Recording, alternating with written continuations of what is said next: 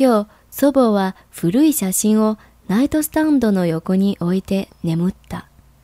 その写真には祖父と祖母が60年代のパーティーに笑顔で一緒にいるのが写っていた。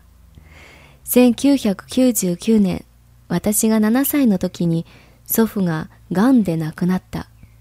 祖父が亡くなった日の午後、私は祖父の家で祖父のお気に入りの写真を眺めていた。祖母は後ろから私を優しく抱き入った。